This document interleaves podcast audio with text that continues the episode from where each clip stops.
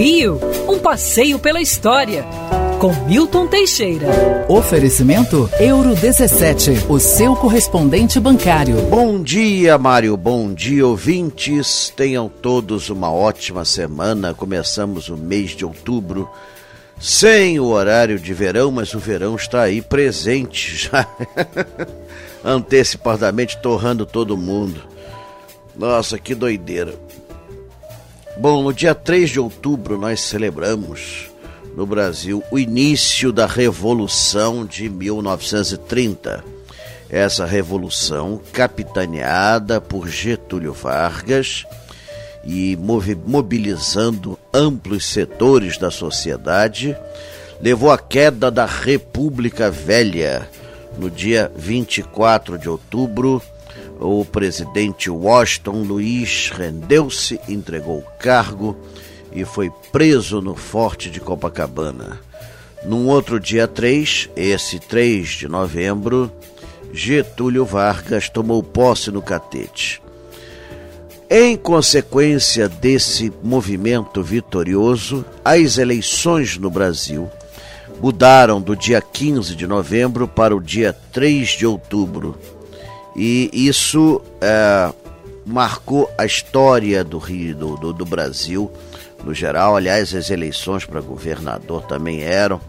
Nessa época, por exemplo, é, Getúlio Vargas foi eleito presidente da República em 3 de outubro de 1950 com 49% dos votos.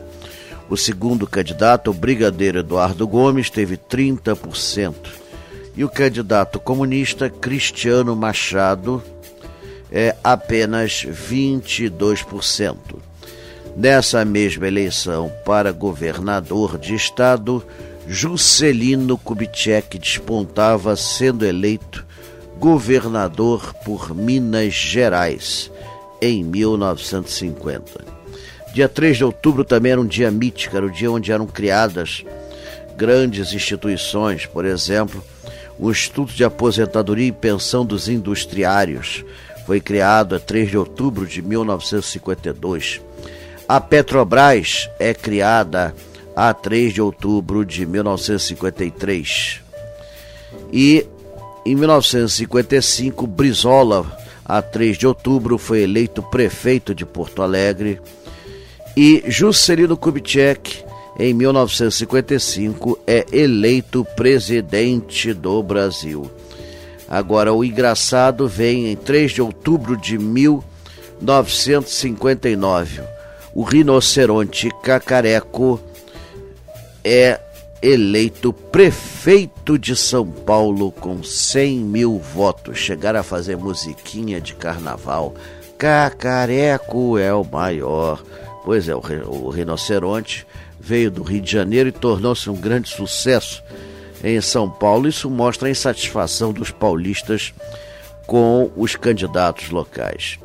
A 3 de outubro de 1960, Carlos Lacerda foi eleito governador da Guanabara e Jânio Quadros eleito presidente da República com 48% dos votos.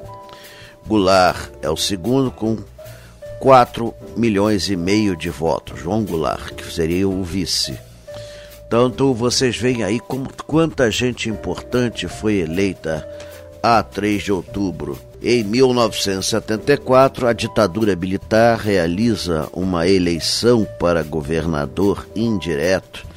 Aí, na base da mamata e da roubalheira, a Arena vence em 20 estados da federação. Foi um dos períodos de desmoralização é, desse, dessa data importante.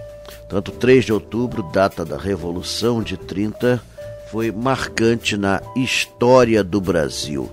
E olha que figuras tomaram o poder. Só Jânio Quadros que decepcionou, né? Oito meses depois renunciou ao cargo, alegando forças ocultas. Eita ferro, o pessoal aqui tem medo até de fantasma.